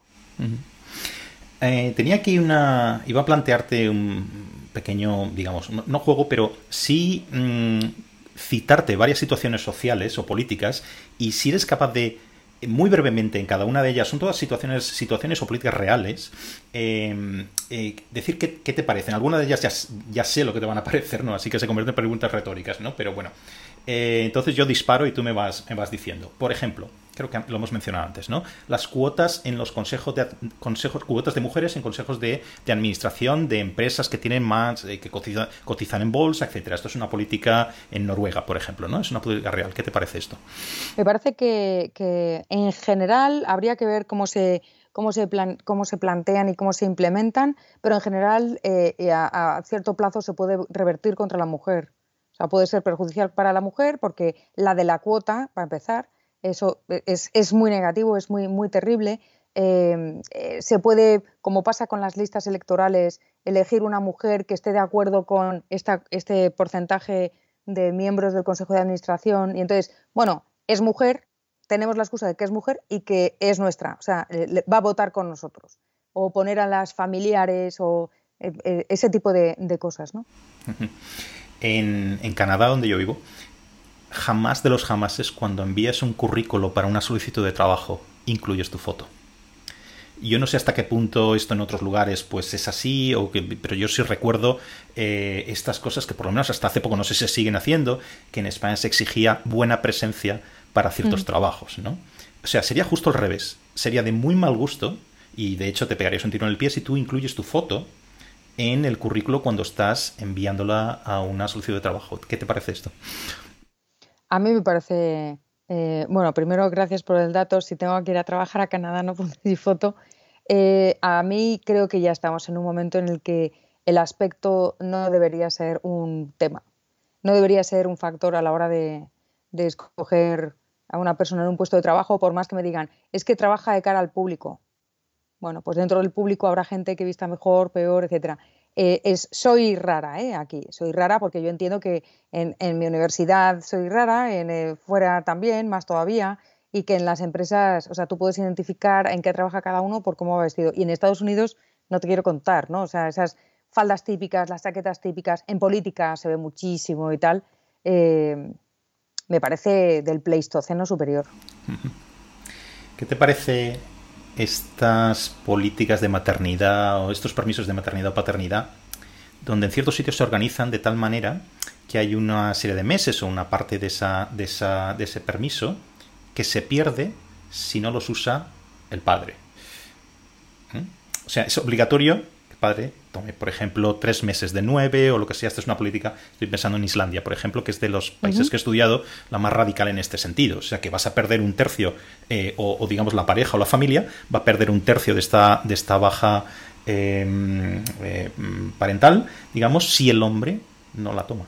La baja por maternidad de la mujer está estipulada por ley. Entonces, que se estipule por ley la del hombre parece bueno, pues es simétrico, ¿no? Y trata de evitar, eh, eh, pues, parte de la discriminación que se debe a que la mujer, la productividad media de la mujer es, en el trabajo es, menor, si consideras toda la vida laboral, etcétera. Entonces, en principio, bueno, pues ley por ley, igual es ante la ley, no me parece mal necesariamente. Lo que pasa es que si no tenemos en cuenta el factor cultural, a la mujer la vas a poner en una situación muy terrible porque va a tener sus tres meses o cuatro de baja de maternidad y luego tres meses un señor en su casa mientras ella va a trabajar que cuida o no del bebé. Quiero decir, yo sé de gente que, o sea, sé de padres que en su baja por maternidad está haciendo, está trabajando desde casa en otra cosa o está pues tres meses de vacaciones o de como si fuera una excedencia de tres meses y tienen una persona para cuidar al niño. Entonces, baja de maternidad o de paternidad no implica eh, mejorar la responsabilidad de los padres. ¿no? Que para mí debería ser así, pero es una cosa particular y privada de, cada pareja. ¿no? Entonces, sí permite que los padres responsables se ocupen de los niños con más tranquilidad, pero no asegura que los padres irresponsables se van a volver responsables. Aquí siendo un poco abogado del diablo, ¿eh? Eh, no sería un poco al revés, ¿no? El instaurar este tipo de em, comportamientos o actitudes o situaciones que no parecen, ¿eh? Estoy siendo cuidadoso con el lenguaje, que, se den espontáneamente, ¿no? Eh, y esto llevará a que los padres realmente aprendan a cuidar a sus hijos cuando tienen cuando son bebés, ¿no? Entonces, un poco como que la ley crea la, práctica social, digamos, ¿no? Eh, la ley ahí lo que hace es destapar al, irresponsable. ¿no? Porque el padre irresponsable pues lo va a utilizar bien y el padre irresponsable, lo que quiere decir es que Mm, el, padre responsable va a poder por fin ejercer de padre, que me parece una figura que es denostada desde hace mucho tiempo y que me parece una, figura muy importante. Eh, pero por otro lado, lo que quiero decir es que no necesariamente hace que los padres irresponsables eh, eh, sean responsables. O sea, tú ya sabes cómo somos en España. España es un país en donde en Andalucía, cuando cierran los bares, la gente se compra un billete de avión a el más barato que haya por 30 euros para irse a beber al bar del aeropuerto. ¿sabes? Ese tipo de, picarescas. Entonces, lo, que quiero decir es que el padre irresponsable lo va a ser con o sin permiso de maternidad, eh, va a permitir que, que, esa ley me parece que iguala al hombre y a la mujer ante la ley, con lo cual me, parece bien, pero tampoco va a hacer que los irresponsables mejoren. Eso es aquí. Pero, pero qué decir, ¿no estaríamos un poco en este caso eh, es que aquí lo, el, el key de la cuestión es la obligatoriedad, ¿no? En, como contrapuesto a un mm, los padres deciden entre ellos, incluso con una baja de maternidad, pues la que sea, ¿no? Deciden entre ellos cómo se reparten el tiempo, ¿no? Eh, ¿Te parece bien que haya esta obligatoriedad en, la distribución del tiempo? A eso me refiero, ¿no? Porque parecería que iría en, contra un poco de lo que de lo que comentas en tu libro, ¿no? No, a ver, eh, yo, yo yo soy partidaria de la igualdad ante la ley y que las, y que las empresas eh, se conciencien de la, de la necesidad de conciliar, especialmente ahora que sabemos que podemos hacer desde casa muchísimas cosas. Eh, y además yo creo firmemente que la mujer tiene mucho que aportar, igual que el hombre también, desde casa y que el tema de la presencialidad en muchísimos aspectos, en, en muchos eh, terrenos, la educación, por ejemplo, tal vez ha estado sobrevalorada o puede complementar el trabajo desde casa, el home office y tal, y eso permite que haya una educación más eh, eh, desde los padres que desde el Estado y desde los, colegios eh, públicos. ¿no? Ahora bien, si hay, ¿es obligatoria la baja por maternidad de la madre? pues debe ser también para, o sea, debería ser igual, igual para los dos. Asumir que solo la madre es capaz de cuidar al niño, a mí me parece una vejación de los derechos del padre que también sabe cuidar al niño. Que me dices, pero es que el primer mes, vale, pues entiendo que los primeros meses igual son de, la madre, o aunque en realidad lo que tú dices de la distribución del tiempo debería ser así, o sea, debería poderse eh, distribuir. Lo que entiendo es que intenta minimizar la diferenciación entre los hombres y las mujeres, etcétera. No creo que vaya en contra exactamente de lo, que digo en el libro, porque el libro em, lo que pretendo transmitir es la igualdad ante la ley. Si hay una ley para la madre, igual debe haber una ley para el padre también, ¿no? Otra de estas, eh, si me puedes dar una opinión más o menos rápida. Eh, carreras, eh, universidad, carreras de las llamadas STEM, que son las ciencias, las ingenierías, matemáticas, etcétera, eh, más baratas o gratuitas para las mujeres. Creo, creo esto fue una propuesta del PSOE, ¿no? En el 2019 es lo que, es lo que leí, ¿no? Eh, pero bueno, ¿qué te, parece este tipo de historias? Creo que la retiraron. Creo que la retiraron después, ¿eh? No sé cuál fue la polémica, pero bueno. Pues nada, es como si nos dicen. a ver, a, mí no me parece ese tipo de políticas. me parecen discriminatorias hacia el hombre. O sea, no, no, no, no, termino de entender. Eh, respecto a los estudios se da una cosa muy paradójica y es que, por un lado, cuando se habla de estudiar carreras STEM, em, resulta que quienes entran en las carreras no necesariamente son mayoría de hombres. Hay algunas carreras que sí, hay algunas carreras que sí, pero no porque la mujer no pueda acceder, sino porque está interesada en otras cosas. Y no es porque sea muy cara la carrera, es igual de cara que otras. Entonces, ¿por qué se va a poner más barata para que entren más mujeres?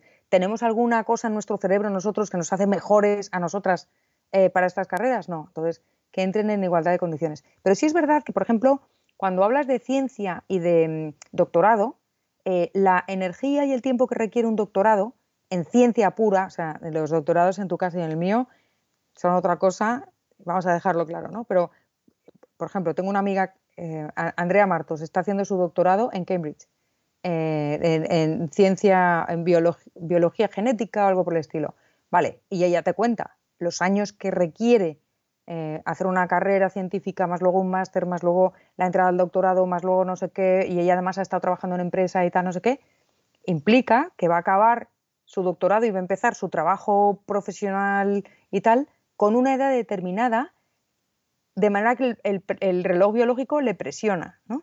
Eh, no se nos puede obligar, no, perdón, no se nos puede olvidar que nosotras las mujeres tenemos un reloj biológico. Intentar olvidarlo o intentar es como es como decir que no somos eh, que no existe sexo biológico, ¿no? Existe sexo biológico y nosotras tenemos un reloj que, te lleva a querer ser madre. O sea, estamos mm, cableadas para ello eh, y forma parte de nuestra animalidad, ¿no? Entonces, esas cosas igual habría que estudiar, no digo desde el Estado, sino desde la sociedad civil, ¿qué tipo de sociedad quieres? ¿Quieres una, sociedad donde haya más mujeres científicas por alguna razón que desconocemos? Bueno, pues, ¿cómo pueden los laboratorios, las universidades o lo que sea eh, favorecer esto? Eh, ¿Hay algún laboratorio que considera que las mujeres somos buenas en determinada ciencia, en, en tal, en cual, por alguna razón? Que promocione, si quiere, libremente, el que haya que dé becas a mujeres. A mí que haya empresas que den becas a mujeres me parece fenomenal. Que hay, y si son mujeres pelirrojas, fenomenal también. Yo, por ejemplo. Pero, ¿entiendes lo que quiero decir? Pero que sea una cosa que parte de la sociedad civil, de los agentes civiles, no del Estado, sino de los agentes civiles. Porque en cuanto pasa a manos del Estado, ya entra el sesgo político, la manipulación eh, y el constructivismo, que es lo que a mí me produce mucho rechazo. Estaría de acuerdo en todo esto. Dos últimas así de las, de las breves. Esta me parece ya llevar las cosas al extremo, pero son también, son también muy reales, ¿no? Esta, eh, la Universidad de Harvard hace ya bastantes años, antes de que se empezara a hablar de la, o cuando se empezaba a hablar de la corrección política, instauró una, una política en el campus por la que prohibía la utilización de las palabras novio o novia y las obligaba a todo el mundo a utilizar la palabra que en inglés es neutra igual que en, castellano, pareja, ¿no? Partner, ¿no?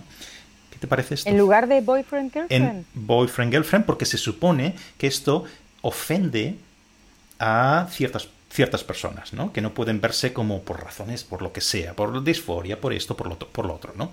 Eh, les molestaría la utilización de estas palabras. ¿Te parece una locura? ¿Te parece que tiene algún sentido? Entramos otra vez en, el tema de los tabúes, o sea, volvemos al siglo XIX mm, y que haya palabras que no se pueden pronunciar eh, porque, porque ofenden. Eh, palabras, quiero decir, palabras del lenguaje común como novio o novia, que no, que no se pueden pronunciar. A mí me parece correcto, perfectamente correcto decir pareja, pero también me parece correcto decir novia, amiguita, petita amie, como dicen los franceses. Eh, cualquier variedad me parece bien. Quiero decir, no entiendo la prohibición, me, cuesta mucho entender prohibiciones de este tipo, especialmente en el lenguaje, como si se fuera a mantener más respeto, como si por no decir, mm, por no por decir, por usar la palabra partner, no pudieras ofender más al otro. O sea, cuando quieres ofender al otro, mira, puedes decir, puedes utilizar la ironía, el tono, hacer un gesto, no sé qué, no sé cuántos, y ofender muchísimo más que pronunciando una, palabra de manera inocente. Entonces, yo no lo termino de entender. Y además creo que es perjudicial porque se alimenta una sobre eh, una eh, ¿cómo se dice? sobreactuación de la ofensa o del ofendido, ¿no? Y se convierten en los snowflakes o ofendiditos, ¿no? En, español, los ofendiditos. Y entonces se genera esto de, si tú te sientes ofendido, no te preocupes, porque aquí estoy yo, el, el rector de Harvard, que voy a prohibir todo lo que puede ofender a alguien. Entonces, bueno, pues podríamos llevar hasta el extremo todo lo que puede ofender a alguien, qué palabras, no, hablaríamos más. Claro, es que tu perplejidad va al, núcleo de lo que yo creo que es esto, ¿no? Que es el discurso, eh, digamos, el habla, las palabras, causan daño. No las intenciones, no el dar una orden a alguien que ejerza violencia contra alguien, no, el propio discurso causa daño, que esto es lo que a ti y, como a mí me, produce una perplejidad tremenda, ¿no? Porque claro, ¿dónde, ¿qué podemos hacer para minimizar, eh, digamos, este daño, que es un daño psicológico, lo que quieras, ¿no? Pues al final prohibir el lenguaje, ¿no? Que es lo que nos hace seres humanos y que nos permite interactuar, ¿no? Eh, eh, el origen de todo esto es el intentar evitar el bullying. Em, vale, el bullying es un problema muy serio, muchísimo más serio, no solamente en los colegios, sino también en las universidades, etcétera, yo soy profesora de universidad y he tenido alumnos y tengo alumnos que, tienen secuelas por culpa del bullying que se les ha hecho en los colegios y que a lo mejor han padecido bullying en otras universidades o que pueden padecer bullying en la universidad y nuestra universidad tiene que pararlo y tal cual. Es decir, es un problema muy serio, mucho más serio que tomar una medida eh, como por ejemplo prohibir el girlfriend, girlfriend o novia-novio eh, y poner partner nada más. ¿no? Es mucho más serio. El tomar esa medida es frivolizar la cosa muchísimo, muchísimo. Y no atajar el, no atajar el problema y no coger el toro por los cuernos, ¿no? quedarse en la superficie, cebando además esta, esta cosa de, me doy por ofendido, grito en la calle como estudiante universitario y presiono a las autoridades porque yo domino a las autoridades y no, ¿sabes? Se, cambia el rol y entonces vemos que las autoridades de las universidades están sometidas no a los alumnos, sino a los cuatro grupitos de lobbies de alumnos que son los que gritan más. Un ejemplo perfecto de lo que estás diciendo es la última de estas situaciones eh, que te quería comentar, que es una política real de varias empresas, eh, la más conocida de las cuales es Netflix, eh, en la que hay una prohibición de mirar a los ojos en, cuando estás interactuando con tus colegas, de mirar a los ojos más de 5 segundos. ¿no? no sé si has, escuchado esta, a mí me, ya esta me parece la exageración más grande de todas. ¿no? Se supone que lo que estás evitando es el acoso en el trabajo, ¿no? pero realmente, ¿qué tiene que ver esto con, el los, los, miopes lo llevarían muy mal, porque yo tengo, una, tengo un problema en un ojo y entonces miro fijo. O sea, soy de las personas que miro fijo porque no veo bien. Entonces tengo que, a mí me meterían en la cárcel. A ti te, pondrían, te, echarían de la empresa. No, no, claro, claro, efectivamente. Bueno, te librarías quizá, porque a lo mejor es esto solo para los hombres, no sé. También es verdad, también es verdad. Mm. No, pero, a ver, eh, eh, hay miradas de tres segundos que te fulminan. Y hay personas que tienen mirada de vaca, que te, hombres también, que te pueden mirar durante una hora y no te das por, o sea, no te enteras que te están mirando porque son completamente neutros, ¿no? Entonces, es lo que tú decías, es quitarle la intencionalidad a todo y decir, no, es cinco segundos más, pues ya, ¿sabes? Esto es una locura. O sea, me parece llegar a, unos extremos muy, muy, muy absurdos y eso desmerece, o sea, hace que pierda fuerza el, el verdadero problema. El verdadero problema que hay acoso en el trabajo, etcétera, etcétera. ¿no? Entonces, la que de verdad es acosada queda completamente ridiculizada por este tipo de medidas. Claro. Y, otra cosa también que estaba pensando cuando, cuando leí estas, estas cosas, ¿no? Esto no victimiza a las mujeres. Quiero decir, es, es, es básicamente eh, eh, lo que estamos diciendo con esto es las mujeres son incapaces de defenderse eh, a sí mismas, que no estoy hablando de violencia ninguna, sino que en ese momento puedes dejar, dejar al tío cortado completamente, incluso eh, en el caso de que hubiera una, una que, que, no son los supuestos por lo que está pesado esto, ¿no? Eh, en el caso de que hubiera, pues, este acoso de las miradas que matan, algo así como dices tú, ¿no? Pero que dices, no, las mujeres no pueden defenderse, necesitas que haya una política de la empresa o que venga el Estado y regule este tipo de historias, ¿no? Y, luego hay otra cosa, estoy completamente de acuerdo con lo que dices, y luego hay otra cosa. Se asume que las mujeres no podemos mirar así. O sea, los hombres no pueden ser acosados por mujeres. Y no, no hay mujeres que cosifican a los hombres o que miran con deseo sexual a sus compañeros de trabajo, porque nosotras somos perfectas. ¿no? Entonces, somos inútiles y perfectas, incapaces del mal. ¿no? Entonces, yo, yo ahí reivindico mi derecho a equivocarme, mi derecho a, ser mala, a ser buena y a ser regular como todo el mundo. Como todo el mundo, hombres y mujeres, pero bueno. Eh, una cosa que también antes de que acabáramos me gustaría, me gustaría tratar, ¿no? O digamos un grupo de cosas, ¿no? Eh, los movimientos feministas, la ideología de género, creo que esta es la, eh, si no es la expresión que usas, es una la expresión que se suele usar, ¿no? Hablas de que eh, uno de los problemas que tienes con, estas cosas es la, las soluciones centralizados, centralizadas en el Estado. ¿no? Eh, ¿No es más bien eh, que este tipo de movimientos, o, además de lo, que tú, de lo que tú planteas, son movimientos como muchos otros movimientos sociales que han sido secuestrados por ideologías, vamos a decir, en general anticapitalistas, por decirlo así. Hay un componente de anticapitalismo. Absolutamente. Mm, o sea, pero es que lo ves también en el en, la, en los movimientos ecologistas, lo ves en casi cualquier tipo de movimientos. Hay veces que yo me planteo, eh, y a veces lo he dicho en público, ¿no? ¿Hay algún movimiento social que no haya sido capturado, ¿no? Por estas ideologías anticapitalistas y, y, tirando hacia atrás del hilo, ¿no? Es un poco como si fuera la estrategia de un marxismo fallido de los 60. Exacto. ¿no? No sé si has leído a Stephen Hicks. Sí, sí, claro, claro, claro. Es eso.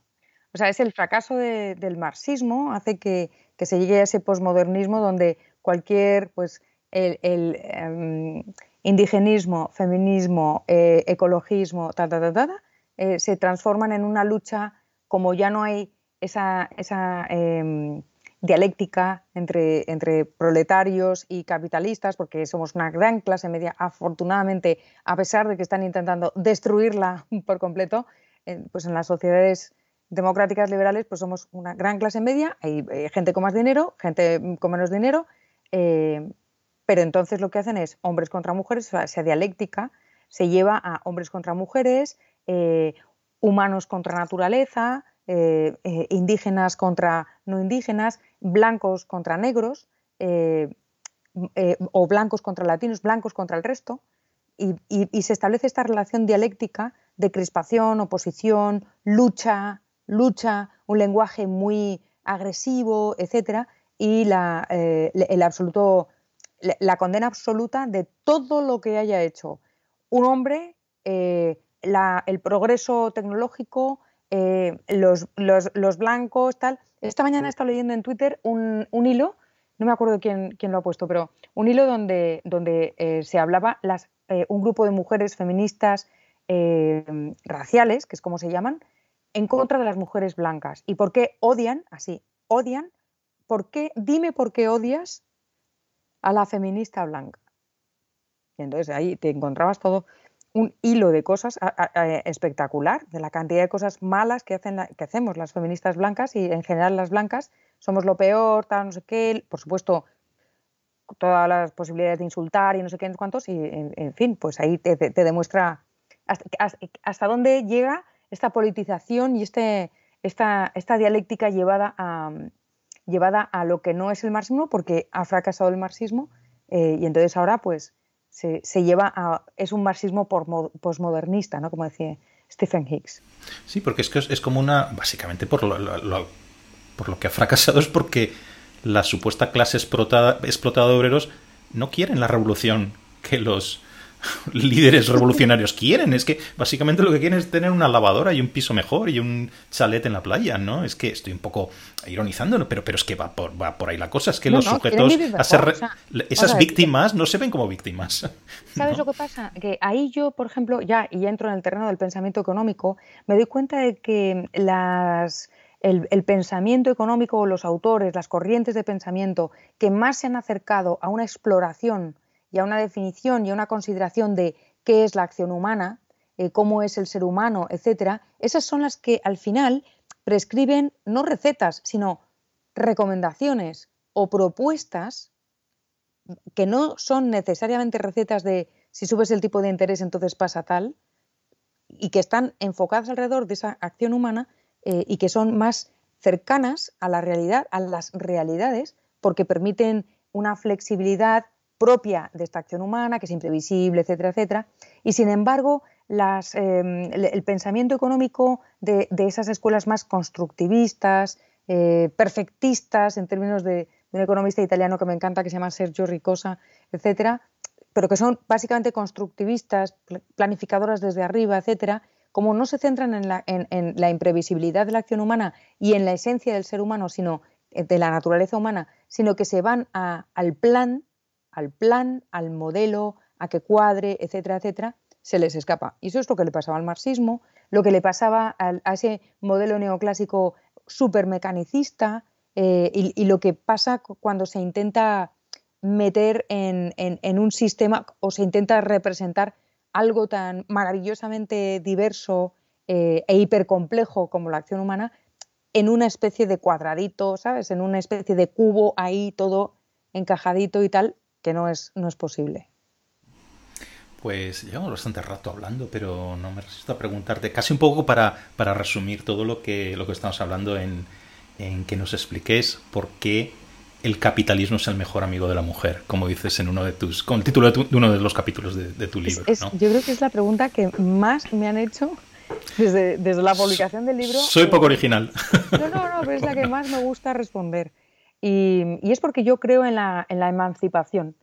Eh, yo creo que, para ser libre y poder ejercer eh, tu, libertad tienes que, ser lo menos dependiente posible. El, otro día, en un debate eh, económico en el español, mientras me preparaba el debate, me daba cuenta de, algo que, no lo había visto así del todo hasta ahora, y es darle la vuelta a esa expresión o a esta idea de que los ciudadanos y por tanto las mujeres somos libres y podemos emanciparnos económicamente y el capitalismo es el, ámbito en donde esto puede suceder, ¿no? Pero yo le daba la vuelta y yo pensaba, si yo fuera un, si yo fuera el gobierno, mi éxito no sería tener ciudadanos dependientes.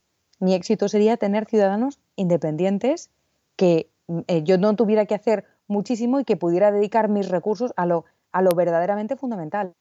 Mientras que mucha gente, y yo misma hasta ahora, veía el, llamado minarquismo o el Estado liberal mínimo, etcétera, como eh, una cosa atroz que va en contra, que intenta como si estuviéramos intentando mutilar al Estado, cosas así, ¿no? Mutilar al protector de la humanidad. No, no. Estamos, yo creo que estamos a favor de, reivindicar un Estado digno, porque un Estado digno no es aquel que tiene mogollón de gente dependiendo de, de, ella, ¿no? O sea, lo hace tan mal que tiene tantos dependientes. No, no, no. Queremos un Estado que lo haga tan bien, que ponga los incentivos en su sitio, de manera o, que permita que la gente tenga sus propias expectativas y que, que no haya piedras en camino de forma que sean cada vez menos dependientes, más independientes. Eh, eh, que, que, el capitalismo es el mejor amigo de la mujer lo demuestra ¿Qué ha sido con el capitalismo y con la democracia liberal cuando las mujeres en España hemos podido abrir cuentas corrientes? Que siempre me sale alguien en Twitter diciendo, pues mi madre era viuda y tenía cuenta corriente. Ya, pero es una minoría, pero por ley, por ley era el follón. O sea, y ya, si te llevabas mal con tu padre o con tu hermano, era la pera. O sea, era muy difícil. Y se nos ha considerado siempre inútiles para invertir. De hecho, hay como movimientos ahora, siglo XXI, para hacer que la mujer, para favorecer que la mujer invierta y que invierta y no sea tan conservadora, pues te cuelga el San Benito de todas las mujeres son conservadoras en inversión. Pues no, no necesariamente, no necesariamente. Ni todas las mujeres tenemos las caderas anchas ni las caderas estrechas, somos variopintas como los hombres, también hay hombres que son conservadores eh, en inversión otros no. Hay tendencias que no, como sabemos todos, las tendencias no implican un comportamiento concreto, sino que indican un caminito, pero luego hay muchas alternativas. Eh, y, el capitalismo porque defiende la propiedad privada, porque defiende la libertad para decidir ser, mejorar tu, situación, sea eso ser más rico o sea eso ser más altruista o sea lo que sea, permite que también las mujeres, en igualdad ante la ley, compitan en una sociedad de iguales eh, y mejoren económicamente, no solo económicamente, pero también económicamente, ¿no? Y que las mujeres también seamos millonarias. Claro. Esto me recordaba lo que dices sobre Victoria Kent también en el libro, ¿no? Que no nos la hemos dejado ahí, bueno, lo, vamos a dejar aquí, pero yo tengo millones de cosas en las que me gustaría hablar en otra ocasión contigo, vamos de diferencias salariales, no sobre nada de esto, natalidad, son, podríamos estar hablando eh, mil años. Es que yo creo que abro todos los melones, o sea, el libro es una exposición de melones abiertos. Y por eso tu libro es muy, muy bueno, en, mi opinión, ¿no? Por esto, ¿no? Pero bueno, lo haremos, volveremos a encontrarnos en otra ocasión y hablamos, hablamos de, todo esto y de mil, de mil cosas más. Pues es un verdadero placer tenerte. Muchísimas gracias, Paco. Bueno, ha sido un placer para mí. Vale, pues, pues hablaremos.